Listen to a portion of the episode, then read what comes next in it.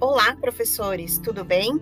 Eu sou Karina Escabora, assessora pedagógica da editora Moderna e trago mais um podcast para que possamos nos sentir conectados em tempos de distanciamento. Hoje eu vou trazer uma citação de Pedro Bandeira. É um trecho da sua interessante autobiografia encontrada no livro Quatro Vidas entre Linhas e Traços. Vamos lá. Onde teria ido parar esse livro? Sei lá, Onde vão parar os livrinhos das crianças? Na certa, dentro da memória dos adultos que eles ajudam a crescer.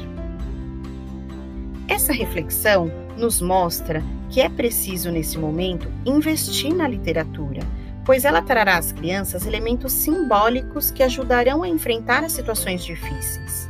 Terão a oportunidade de mobilizar, nomear, reconhecer seus sentimentos e emoções, resolvendo seus conflitos internos.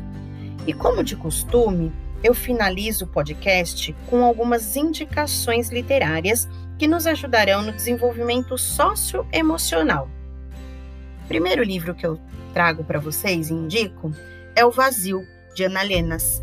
Nesse livro, uma menininha enfrenta a dor da perda e aprende a lidar com seu vazio. É um livro extraordinário. A segunda indicação é o livro A Dobradura de Samurai, de Ilan Breman.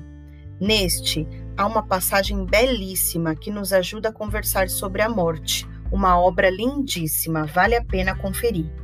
Mas, se você ainda quer uma dica para os alunos maiores do fundamental dos anos finais, uma dica bacana é o livro Silêncio, também do Ilan Breman.